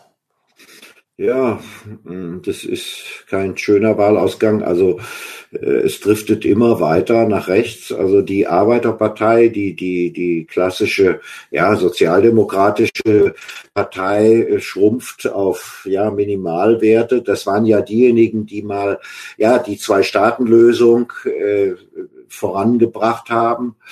Und äh, was äh, seit äh, Netanyahus äh, Regime da läuft, geht ja alles genau in die andere Richtung. Und äh, ja, es ist sehr, sehr traurig, was da passiert äh, in meinen Augen, äh, weil ja zum einen sich nichts ändert an der Apartheid-Situation, ja, dass mhm. äh, äh, die palästinensischen, arabischen äh, Menschen in diesem Land nichts, aber auch gar nichts zu lachen haben und auch sich nichts ändert an ja der äh, gesamten äh, aggressiven Haltung, die Israel äh, da seit Jahrzehnten an den Tag gelegt hat und ähm, ja jetzt hat Trump die Golanhöhen anerkannt, ja was irgendwie ja wenige Tage vor der Wahl, ne? Wenige Tage vor der Wahl hat gleichzeitig noch die äh, iranischen äh, äh, Truppen als Terrororganisation eingestuft. Also alles solche Wahlgeschenke an, an Netanyahu da auch, um eben den Konflikt dort auch weiter hochzuhalten und auf äh, äh, ja, auf Speed. Äh, auf den Golanhöhen ist ja vor einiger Zeit, die zu Syrien gehören, ähm, und die Israel annektiert hat äh, und deswegen eben auch ähm, ja seit der Annexion von der UNO äh, aufgefordert wird, äh, das Land zurückzugeben an Syrien. Äh, auf den Golanhöhen wurden unlängst noch nicht so lange, vor ein, zwei Jahren, drei Jahren, äh, große eben auch Energie, Öl, Gasvorkommen entdeckt. Ja. Und äh, ein Grund mehr für, für, für Israel, die jetzt nicht zurückzugeben. Und insgesamt ähm, ja ist äh, da keine Entspannung äh, abzusehen. Im Gegenteil. Netanyahu hat wenige Tage vor der Wahl ja als Wahlversprechen angekündigt, dass er im besetzten Westjordanland alle jüdischen Siedlungen annektieren wird, wo etwa 400.000 jüdische Siedler in 200 Siedlungen wohnen. Ähm, ja, was ja, das, klar ein Bruch äh, von äh, völkerrechtlichen Bestimmungen ist. Ja, das Völkerrecht äh, für, für Israel äh, und äh, diese Regierung gilt ja die Bibel als Grundbuch und Kataster, ja. Und da war Israel mal größer und so, so da glaubt man sich im Recht, das alles dazu veranstalten, was man veranstaltet. Und äh, gleichzeitig ähm, äh, alle, alle jede Kritik äh, an, an, an dieser tatsächlichen Apartheidspolitik. Das ist ja nichts anderes als das, was die Weißen in Südafrika getrieben haben. Und äh, wenn man das benennt, wird man als Antisemit beschimpft, als ob man was gegen Juden hätte. Äh, es war ja nicht, wir haben ja auch die Apartheid in Südafrika nicht bekämpft, weil wir was gegen Weiße haben, sondern weil die Politik dort äh, äh, katastrophal un unmenschlich und äh, ungesetzlich war. Und genau dasselbe muss, müsste sich Israel sagen lassen, und zwar jeden Tag. Und äh, dann wird man aber sofort äh, ins Abseits gestellt und diese Kritik äh, ist äh, ja ein großes Tabu bei uns. Man darf es nicht sagen und sollte es nicht sagen. Und ähm, das wird jetzt auch so weitergehen. Also ähm, da ist, glaube ich, kein Hoffnungsschimmer, dass sich da alsbald irgendwas zum Besseren wendet in dem Land. Gar kein Hoffnungsschimmer. Also ich habe keinen. Hm. Nun ja, nun hat, nun hat Benjamin Netanyahu ja auch noch ähm, fette Korruptionsskandale an der Backe. Es ist ja jetzt nicht nur einer, aber der wichtigste ähm, ist ja äh, die Geschichte mit den deutschen U-Booten. Also ich will das vielleicht noch mal kurz erzählen, um was es hier geht. Ähm, Netanyahu hat ähm, ist jetzt rausgekommen durch den äh, durch den Gegenkandidaten, der vorher aber äh, Stabschef bei ihm war. Netanyahu hat äh, den Deutschen abgesegnet, dass die deutschen U-Boote nach Ägypten verkaufen dürfen, was ja eine was ja eine Bedrohung äh, möglicherweise ähm, äh, für Israel darstellen könnte. So haben dies, die es jedenfalls gesehen.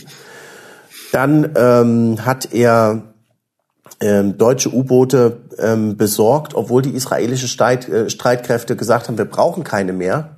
Und er ist außerdem noch beteiligt an äh, Subunternehmen, äh, an, an einem Liefer Lieferanten von ThyssenKrupp, der diese U-Boote herstellt.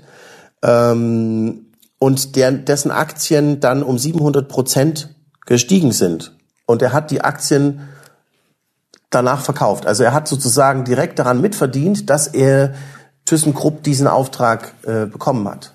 So, das, das sind ja. natürlich Sachen. Und, und sein Cousin, der amerikanische Geschäftsmann Nathan Milikowski, der war auch noch einige Jahre lang länger bedeutender Aktionär von dieser Firma Seadrift äh, nachdem der Premierminister seine eigenen Aktien verkauft hatte. Und der hat natürlich auch daran äh, gewonnen. Äh, also, äh, gut, man, man, muss jetzt abwarten, äh, äh, ob ihm da jetzt ein Strick draus gedreht wird. Aber im Wahlkampf hat das offenbar keine große Rolle gespielt, sonst hätte er nicht äh, es wieder geschafft. Und ähm, ja, ich vermute mal, also äh, äh viele in, in Israel, die Wahlbeteiligung war ja auch relativ gering und gerade bei der, der arabischstämmigen Bevölkerung sehr gering.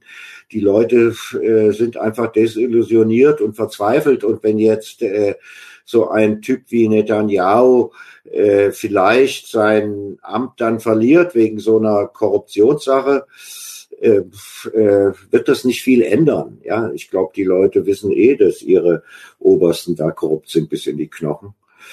Und äh, wie gesagt, äh, er hat ja auch die Wahl gewonnen. Das hat ihm nichts geschadet, diese Vorwürfe. Und es gibt noch zwei, drei andere, die liegen hängen, hängen ja schon länger in der Luft und sind schon länger anhängig. Mhm. Also nichts kann diesen Mann stoppen. Auf jeden Fall. Äh, jetzt äh, denken wir das mal weiter. Also äh, Trump ist ja so der israelfreundlichste ähm, US-Präsident, den es je gegeben hat, muss man ja sagen. Innerhalb von einem Jahr zwei solche Dinger Umzug der amerikanischen Botschaft nach Jerusalem und dann die Golanhöhen. Ähm, so und ähm, wo wie sieht Israel in, wie sieht Israel in einem Jahr aus? Puh, kann ich schwer sagen. Ich vermute, das wird so weitergehen. Also äh, äh, die, die, die, die, die, die, die Bauerei in den besetzten Gebieten, äh, die Angriffe auf Gaza, äh, der ganze Schrecken, der da herrscht, äh, der wird weitergehen. Und ähm, äh, es ist auch kein Ende, also es ist ja äh, kein Ende abzusehen. Äh, der Versuch jetzt in Syrien äh, sozusagen Assad äh, äh, auszuwechseln, der ist gescheitert. Das wird auch nicht äh, funktionieren. Ähm, das heißt, die Konfliktsituation bleibt weiter bestehen, die mit dem Iran und mit der Hisbollah im Libanon. Äh, da hat Trump ja jetzt noch mal ein bisschen Öl ins Feuer gegossen auch. Das wird also auch weiter bestehen bleiben. Und deshalb ähm, wird das alles äh, so in dieselbe Richtung weiterlaufen, wie es läuft. Es, äh, äh es ist es, die Zwei-Staaten-Lösung. Ich habe es vorhin schon mal gesagt, die ist doch völlig äh, von der von der Tagesordnung verschwunden und ähm, die wird so schnell, habe ich die Befürchtung, auch nicht wieder auf den Tisch kommen. Und Israel wird seine Expansionsgelüste und auch die Unterdrückung der arabischen palästinensischen Minderheiten fortsetzen und tut es weiter ungestraft. Tja, dann hoffen wir, dass sich ein schwarzes Loch auftut, in dem sich all die Ungerechtigkeiten der Welt verflüchtigen. Ähm, damit meine ich jetzt ausdrücklich nicht den Staat Israel, nicht, dass mir das jetzt jemand in den Mund legen will, sondern ich meine einfach äh, die, die gesamte furchtbare Situation äh, in der die Region steckt. So, ähm, und da sind wir auch schon beim nächsten Thema. Äh, zum ersten Mal in der Geschichte der Astrophysik ist ein schwarzes Loch fotografiert worden. Eine Revolution in der Astrophysik, äh, muss man eigentlich sagen. Hier BBC, hier ist es das schwarze Loch. Jetzt äh, erste Frage, kann man überhaupt ein schwarzes Loch fotografieren? Schwarzes Loch, das zieht doch alles an, auch das Licht. Wieso ist da überhaupt was zu sehen? Was ist da, was ist das eigentlich und so weiter und wieso ist das so ungeheuer bedeutsam?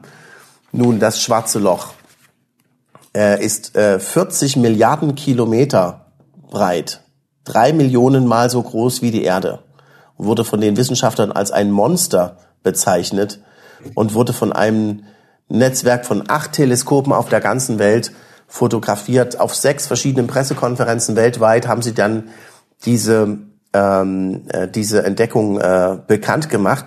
Du hast schon länger mit schwarzen Löchern, ne, Matthias? Du hast ja auch schon mal was drüber geschrieben. Ja, ähm, tolles Foto, wobei das hätten wir auch in einer halben Stunde auf Photoshop basteln können. Genau, da hätten die nicht so viel äh, Geld ausgeben müssen. Nee, nee nicht so viel. Mhm. Und äh, ja, da in so einer Entfernung irgendwas zu fotografieren, ist schon eine reife Leistung. Insofern kann man den Fotografen und der Technik und der ganzen ja, äh, Wissenschaft, die dahinter steckt, vielleicht auch gratulieren. Grundsätzlich kann man aber auch so bisschen, oder ich tue das zumindest mit der Schulter zucken, weil ob es schwarze Löcher wirklich gibt, äh, ist nach wie vor völlig unklar. Ja, also ähm, das haben Sie auch gesagt. Wir wissen eigentlich immer noch nicht, ob es wirklich ein schwarzes Loch ist. Genau, Sie wissen, äh, wir wissen nicht, was wir da fotografiert haben. Wir haben jetzt halt in wie viel 400 Milliarden Kilometern Entfernung äh, äh, irgend so ein Monsterloch fotografiert.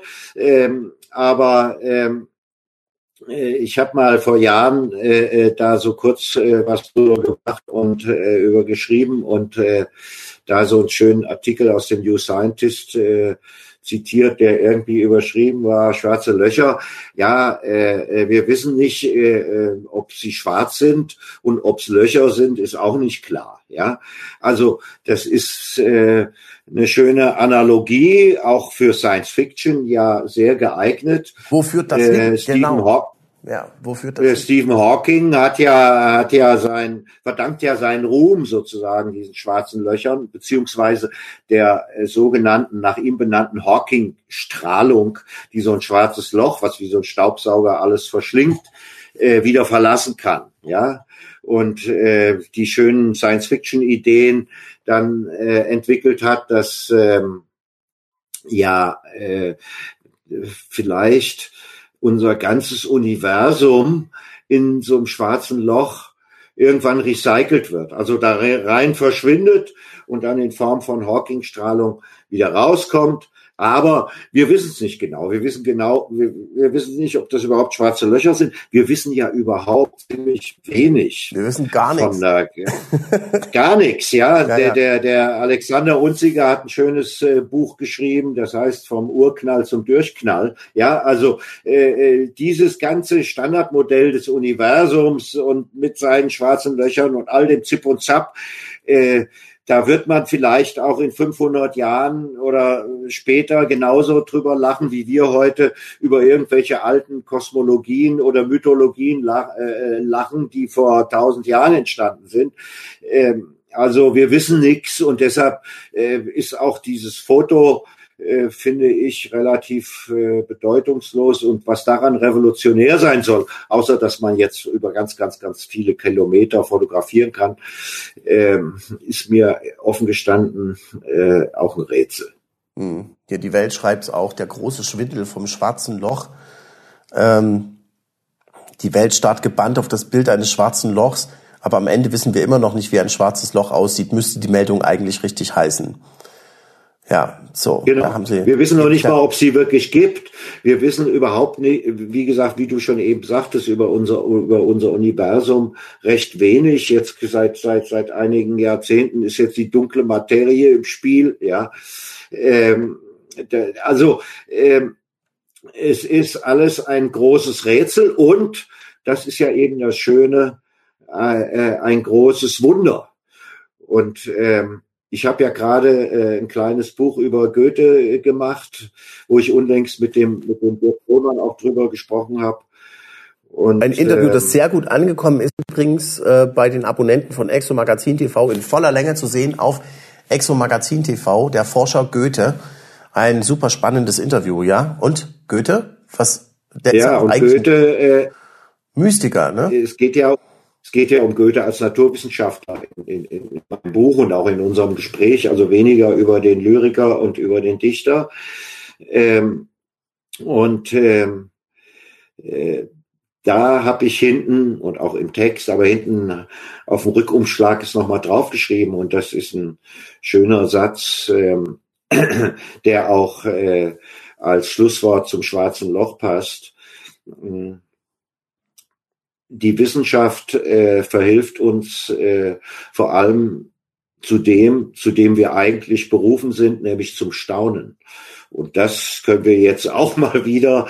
Wir können staunen, äh, äh und zwar vor allen Dingen darüber, dass wir über das schwarze Loch eigentlich überhaupt nichts wissen, dass da trotzdem ganz, ganz viel ist und auf wundersame Weise irgendwie zusammenhängt, was auch unsere Neugier triggert und was unsere, ja, unser Interesse auch weckt.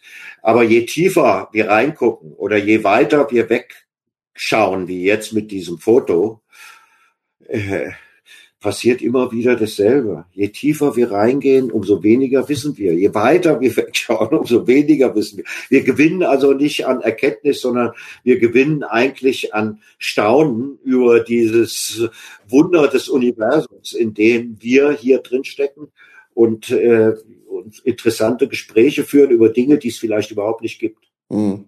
Hans-Peter Dürr, der Quantenphysiker, hat ja mal äh, gesagt, du kannst natürlich so ein Tier auseinanderschneiden und die einzelnen Atome zerlegen und am, Ende kommst du, du kommst immer mehr in Subbereiche und am Ende ist da nichts mehr. Aber du hast dann immer noch nicht rausgefunden, was hat das gemacht, dass das Tier sich bewegt hat, wieso hat es das sich so verhalten und so weiter und so fort. Man kann auch eine stochastische Analyse machen von den Vokalen und Konsonanten, die in ähm, Goethes Faust auftauchen und äh, ordnen nach Häufigkeit von äh, E's und I's und O's und so weiter und wird trotzdem eben nichts rausfinden über den Zauber, den einen, der einen befällt, wenn man äh, sich damit beschäftigt. Ähm, so viel zur wissenschaftlichen genau. Methodik an sich, ja. Das ist also die Frage ist, was wird da eigentlich erforscht? Ja? Ist es wirklich das Wichtige dabei? Das ist das, worum es auch Goethe ging, ja. Das ist eben genau. ja das, das eigentliche Wunder. Ähm, der Existenz ähm, hilft es uns nicht zu verstehen, die Wissenschaft. Gestern standen wir vor dem Abgrund, heute sind wir einen Schritt weiter. Gut, Matthias, ich, ich danke dir vielmals. Es ist sehr schade, dass ähm, Dirk ähm, äh, so ja einfach äh, seine Verbindung abgebrochen ist. Äh, wir äh, hoffen sehr, dass er bei der nächsten Sendung wieder mit dabei. Selbstverständlich wird er wieder mit dabei sein, wenn seine Verbindung wieder gut ist. Ähm, und Matthias, du kommst uns doch mal wieder besuchen, oder? Naja, auf jeden Fall. Ja. Okay. Also äh, ähm, und ja, danke und ähm, Grüße an die Zuschauer und ähm, wir hoffen, äh, wir haben ja nicht so, ja, wir wir haben jetzt, ich habe das in dem Goethe-Gespräch gesagt, äh, dem Dirk, äh, als er mich fragt, wieso machst du jetzt ein Buch über Goethe? Äh, und da habe ich gesagt, du, ich habe die letzten 25 Jahre eigentlich nur in den finsteren und äh, dunklen und ja auch ekligen Regionen der Politik und des Geschäfts gewühlt. Und ich wollte endlich mal mich dem wahren, guten, schönen widmen. Wir haben jetzt in dieser Sendung hier auch wieder nur in den, in den, in den dunklen und äh, im Schlamm ja, gewühlt. Hm. Und so ein bisschen was hochgeschmissen. Ähm, das ist halt eben äh, nicht immer befriedigend. Äh, man muss auch manchmal was Schönes machen, aber es ist auch notwendig, weil wir müssen ja wach bleiben und äh, wir wollen uns nicht verarschen lassen von dem, was äh, äh, draußen passiert. In diesem Sinne, auch im goethischen Sinne, bleiben wir aufmerksam und gucken genau hin. Goethe war im genauen Hingucken und da hat er eben auch gesagt, was nützen wir die, die, die, die Tiere oder die Pflanzen oder die Zusammenhänge in Einzelteile zu zerlegen, wenn ich das Ganze nicht sehen kann. Und äh, das muss ich einfach schauen und sehen. Und deshalb müssen wir auch weiter auf das achten, was passiert. Und äh, ja, und ich freue mich äh, mit dir und mit Dirk, äh, mich darüber wieder zu unterhalten. In diesem Sinne, ciao, ciao. Vielen Dank, das werden wir auf jeden Fall machen. Danke, dass du dabei gewesen bist und wir sehen uns bald wieder hier im dritten Jahrtausend.